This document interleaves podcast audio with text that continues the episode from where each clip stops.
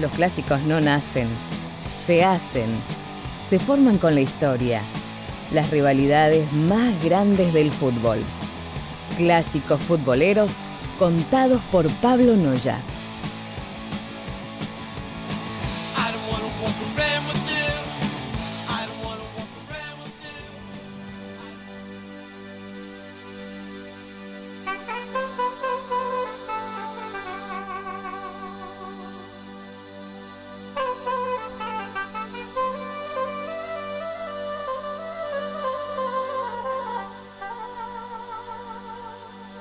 Así comenzamos, señores, con un nuevo clásico futbolero en este miércoles 29 de abril. Una nueva historia, ¿sí? un nuevo relato para todos ustedes de esto tan lindo que es un derby, un clásico ¿sí? en el fútbol mundial. Y hoy, querido Hernán, que estás allí en el estudio, te mando un saludo, te saludo, ¿cómo estás? ¿Te parece, no sé si, si, si tenés miedo, vos, vos sos una persona temerosa, Hernán? No, no, no, me la suelo, me la suelo bancar, Pablito. Por ahora. Bueno, te comento por qué. Porque nos vamos a la tierra de un conde. Sí, a la tierra del conde Drácula. Upa. Más exactamente a 260 kilómetros de donde vive el conde Drácula de Transilvania. Y nos vamos para Bucarest. ¿sí? Se dice que este derby, el derby eterno de Rumania, como se lo conoce, es el único motivo por el cual Drácula se queda despierto durante el día. ¿sí?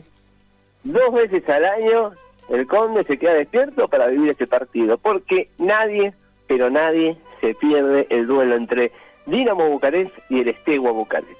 ¿sí? Para empezar, Hernán querido, y a todos los oyentes, te tengo que decir que tenemos que vivir este derby en dos etapas.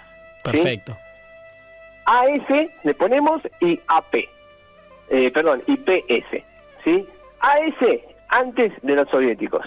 PS post soviéticos. ¿Por qué? Porque antes de que la Unión Soviética tome el dominio y el gobierno de Rumania, había otro derby. ¿sí? El derby no existía este como lo conocemos, sino que era otro y lo voy a repasar rapidito para no desviarme y no perder mucho tiempo. Estamos hablando del primer derby eterno que tuvo Rumania, que era entre el Venus Buscarés y el Rapid Buscarés, ¿sí? Ahora le voy a contar un poquito de esto. El Venus, un equipo que se fundó en 1914, sigue en el barrio de Venus, en la capital de Bucarest. Qué buen nombre igual, ¿no? Para un equipo de fútbol. Buen Venus nombre. Fútbol Club. ¿Sí? Raro, curioso. Este equipo, ¿sí? Que estaba eh, eh, en esta ciudad, se inaugura su estadio en 1931 con capacidad para 15.000 espectadores. Esto habla de que era un equipo con bastante gente que lo seguía para esa época y fue el primer estadio con luz artificial, por ejemplo, del fútbol rumano. ¿sí?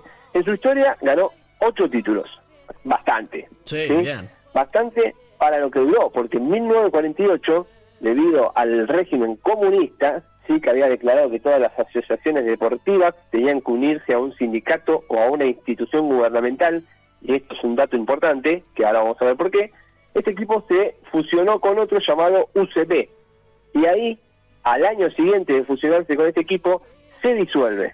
¿sí? Entonces, de esta manera, el Venus dejaba de existir. Recién en 2014 se refundó en la sexta división del fútbol romano y hoy en día está en la quinta división del fútbol romano. Por el otro lado, dijimos que el Rapid Bucarest. ¿sí? Este equipo, también romano de la ciudad de Bucarest, eh, se funda en 1923 por un grupo de trabajadores ¿sí? de una empresa ferroviaria llamada CFR. Bueno, este equipo también, con el correr del tiempo, tiene que modificar su palmarés de tres ligas rumanas, de 13 copas, cuatro supercopas ganó. Es el equipo que ocupa el tercer lugar de más ganadores en la historia del fútbol rumano, ¿eh? nada más y nada menos. Bueno, al fusionarse con otros equipos fue perdiendo prestigio y eh, siguió después de lo que fue la ocupación de la Unión Soviética. En 2016 termina presentando la quiebra, ¿sí? debía más de 4 millones de euros y desaparece. Hoy en día, al refundarse en principio del 2018, disputa lo que es la quinta división del fútbol rumano, por lo que podemos decir que el eterno derby original de Rumania, Venus, frente al Rapid, hoy en día se disputa en la quinta división. Pero nosotros nos vamos a meter, Hernán, en lo que es el derby eterno, como lo conocemos hoy en día, post-Unión Soviética, ¿sí? Perfecto. Pasamos a la segunda Para etapa. conocer un- Claro, la segunda etapa, ¿sí? La segunda parte de este capítulo. Para conocer un poco Bucarest y que se entienda cómo es esta ciudad, hay que hablar que es eh, famosa por haber sido la residencia del príncipe de Vlad III, el empalador, capaz que a alguno le suena el nombre, pero lo que tiene esta curiosidad, esta ciudad, es que pasó por diferentes manos. Primero por los otomanos, después por los griegos, después estuvo entre las austríacas y los rusos reiteradas veces. ¿sí? El imperio austrohúngaro tuvo muchos conflictos con Rusia por estas tierras. Entonces estamos hablando de una zona caliente, donde la gente tiene sangre caliente, ¿sí? Es un, es un lugar picante, ¿sí? No es muy tranquila su historia. Para meternos en, las, en lo que es el origen de estos equipos, tenemos que ir a la Segunda Guerra Mundial. Cuando Rumania se alía con las potencias del eje, ¿sí? en el 41, sufre una rebelión interna. La ciudad termina bastante bombardeada, ¿sí? bastante eh, he- hecha polvo, y después eh, termina en el 44 teniendo un golpe de Estado. Este golpe lo lleva al bando aliado, ¿sí? primero era del eje, después pasa a ser de los aliados. Bueno, todo esto determinó y estableció el comunismo en Rumania. ¿sí? Cuando termina cayendo, después vamos a ver, eh, el, gobernador más importante que tuvo fue Nicolae Ceausescu, ¿sí? Disculpen si mi pronunciación no es la mejor, Nicolae Ceausescu, ¿sí? Que se termina yendo en el 89 con la caída del régimen. Es importante este apellido, ¿por qué lo digo y por qué me complico la vida? Ahora vamos a ver por qué. ¿Se acuerda, Hernán, que hace un ratito le dije que los soviéticos habían implementado esto de que cada equipo tenía que unirse, ¿sí? Con alguna parte del gobierno. Sí, sí, sí. Bueno, aquí nacen entonces el Steaua Bucarest y el Dinamo de Bucarest. Por el lado del Steaua es un equipo que hoy en día es el más importante de Rumania, ¿sí? Y es el único en ganar la Copa Europa en 1986, que después pierde la Intercontinental con River. Bueno, este equipo es fundado por el Ejército Real de la Unión Soviética el 7 de junio de 1947. En su primer temporada, este equipo tenía que jugar el playoff, lo que hoy llamamos en Argentina el reducido para el ascenso, ¿no? Sí. Bueno, ¿qué hizo la Unión Soviética? Dijo, "Ma, me lo meto en él mm, mm", y no va a jugar ningún ascenso. Agarró a un equipo llamado el Carmen, que militaba en primera, y lo disolvió. Por cuestiones políticas, económicas, le buscó el pelo al huevo y lo terminó sacando de primera división. Ese lugar lo utilizó el Steaua Bucarest, ¿sí? Que recién una temporada después de haber estado en primera tuvo su primer título. Así que fíjense el peso que tenía el Steaua ya desde su nacimiento, ¿no? No por nada es el equipo más importante que tiene Rumania. En la otra vereda tenemos al Dinamo. Este equipo nace en el 48, ¿sí? un año después del Steaua. Y nace de lo que es la sociedad entre un equipo llamado el Unidea Tricolor y el Siocanul. Bueno, estos dos equipos estaban en primera. ¿Qué hace el gobierno? Pone al Urinea Tricolor, que era el más importante de los dos, eh, no, perdón, el, Siona- el que era el más importante, lo llama Dinamo A. Y al Unirea lo llama Dinamo, Dinamo B. Bueno, el Unirea termina yéndose a la B por falta de jugadores, no tenía nivel, era un desastre. Se va a la B. Entonces, ahí el gobierno agarra al Siocanul y dice, a partir de ahora van a ser el Dinamo Bucarest y junta los dos equipos. ¿sí? Y de esta manera se queda con la institución que querían en primera. Ya de partida, estamos hablando de un clásico de dos equipos impuestos. Claro, ¿sí? eso le iba a Dos decir. equipos que el gobierno se hizo importante, el gobierno soviético. Entonces ya ahí pica. De un lado estaba el gobierno el, el Bucarest, que era manejado por este señor Nicolae Ceausescu, ¿se acuerdan que les dije? El, el presidente hoy que representaba a la Unión Soviética desde el 65 hasta el 89.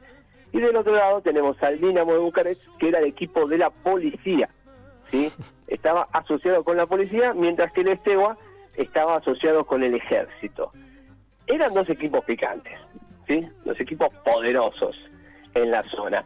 El primer clásico, Hernán, fue el 21 de noviembre de 1948 y el Dinamo lo gana por 1 a 0. La primera victoria del Steaua fue recién en el 51. Imagínate cómo estaba el señor Nicolai con todo esto, ¿no? Sí, ¿no? Se, Que su, se que pudría. su equipo... ¿Cómo? en algún momento se iba a pudrir si no ganaban porque iba a estallar Claro, todo. imagínese. Imagínense, pasaban los años. Bueno, con el correr del tiempo, estos dos equipos se fueron imponiendo al resto, ¿sí? Sobre todo en los 60. ¿Qué pasaba en esa época? Usted se imaginará, Hernán y toda la gente, como bien le decía, había muchas sospechas de corrupción, arreglos de partidos, sobre todo con el Esteban Bucarest, que era manejado por Valentín Ceausescu, que era el hijo ¿sí? del presidente, del dictador, y eh, hacía a veces de presidente honorario del club. A uno, como bien decía, el ejército, a otros la policía secreta. Bueno, fueron pasando los años, fueron ganando los títulos, el Estegua se empezó a meter en el plano internacional, empiezan a, crecer ¿sí? dentro y fuera del país. Sin embargo, una vez que se termina eh, en lo que era el régimen soviético, ¿sí? después de la caída de la Unión, empezaron a haber algunas denuncias que un poco pusieron en jaque a este clásico, a este derby y a estos equipos. Empezaron a crecer denuncias y que iban aumentando año a año. A principios de los 2000 se investigó lo que pasó en la década del 60 al 80 y se descubrió un sistema medio extraño. ¿eh? Escuche bien, Hernán, ¿eh? porque habla de una corrupción terrible Upa. dentro del fútbol. 130 árbitros y 40 jugadores fueron acusados de arreglos de partido, o sea, con justificación, con pruebas, todo. ¿sí? Todos estos 130 árbitros, 40 jugadores 130. fueron acusados por arreglar partidos entre los 60 y los 80. Todo esto fue ocurriendo después de la caída de Ceausescu en el gobierno, como decía, después del 89. A partir de aquí se dio a conocer un sistema llamado la cooperativa. ¿Cómo se imagina que puede ser un sistema que se llame la cooperativa, no? El nombre lo dice bien clarito. Era un, un funcionamiento que habían encontrado el Estebo Bucarest, el Dinamo Bucarest y otros equipos importantes de primera que habían convencido al resto, en donde los presidentes y los dueños de los equipos se reunían al principio de la temporada para ver quién iba a ganar el título, quién iban a pelear por las clasificaciones a Europa y quiénes iban a ir al descenso. O sea, el fútbol no existía. Claro, todo, todo arreglado de antemano, digamos. Exactamente, era todo arreglado. Era un sistema simple. Calculaban el resultado, sí, planteles, nivel, a ver quién era mejor, este mejor que este, este peor que este, bueno, este tiene que terminar acá, este allá, el clásico. Creo, el clásico era una de las cosas que capaz no, no se arreglaban, porque bueno, había mucha bronca y los equipos salían a ganar. Pero la mayor cantidad de los partidos se terminaban arreglando en este sistema llamado la cooperativa. ¿sí?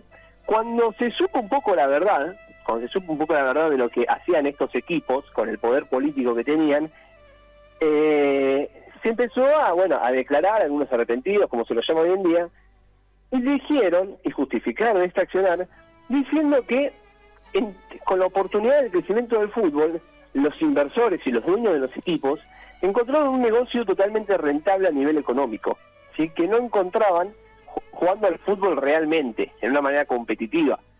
Y de esta manera le podían pagar el sueldo a los jugadores. Entonces, si uno se pregunta, ¿cómo los jugadores aceptaban esto? Bueno, porque les pagaban el sueldo, ¿sí? Y de la otra manera no. Entonces, se dio durante mucho tiempo un torneo totalmente armado, ficticio, para recaudar dinero. Si seguimos con la polémica, este es un clásico muy polémico, ¿sí? donde la política maneja todo, en 1988 se definía la final de la Copa Rumana, ¿sí? Entre el Steaua de Bucarest y el Dinamo. El clásico en la final, con un país totalmente caliente, 88, a un año de terminar el régimen soviético, imagínense Hernán lo que era esa caldera. Sí, no, no se la desea a nadie. un partido picantísimo, uno a uno iba. Faltaban 10 minutos y con un pase fenomenal del mágico Javi, Valint termina marcando el 2 a 1 para el Estea Bucarest. Mientras festejaban, en línea levantó la bandera. Mm. El árbitro lo cobra, offside, anula el gol. ¿Sí? Anula el gol. Mientras se armó el tole tole, la cámara mostraba por supuesto la tribuna porque, como bien se supo después en un documental, eh, la orden del gobierno era no muestren los problemas dentro de la cancha. ¿sí? Enfoquen otra cosa, que eso Claro. es lo mismo que hace hoy en día la UEFA. Evitan los problemas y enfocan o pasan a repeticiones de los goles. Bueno, después, cuando vuelve la imagen, se ve a los jugadores del Esteban Bucarest yéndose de la cancha. Uh, ¿Qué no. pasó? El presidente del club, ¿sí? este señor Valentín, el hijo eh, del gobernador del presidente, le dijo a los jugadores que se vayan del campo, que se vayan de la cancha. Era una vergüenza que anulen ese gol. Y los jugadores se fueron de la cancha. ¿sí? Valentín eh, Sea Usescu, el, el, presidente honorario de este equipo, dijo, nadie va a volver al cuerpo, al campo. Si alguno quiere hacerlo, se los va a ver con la policía. Que se queden con la copa y a nosotros no nos jodan. Así es la cita textual que hay de esa noche.